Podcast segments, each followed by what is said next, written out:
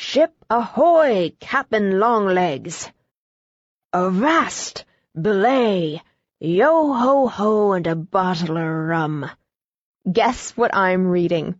Our conversation these past two days has been nautical and piratical. Isn't Treasure Island fun? Did you ever read it, or wasn't it written when you were a boy?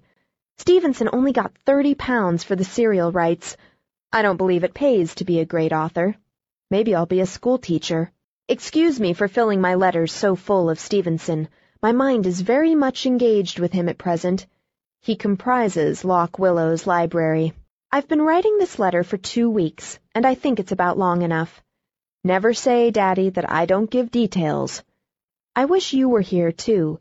We'd all have such a jolly time together. I like my different friends to know each other.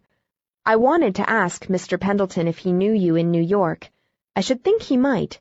You must move in about the same exalted social circles, and you are both interested in reforms and things. But I couldn't, for I don't know your real name. It's the silliest thing I've ever heard of, not to know your name. Mrs. Lippett warned me that you were eccentric. I should think so. Affectionately, Judy. P.S. On reading this over, I find that it isn't all Stevenson. There are one or two glancing references to Master Jervie.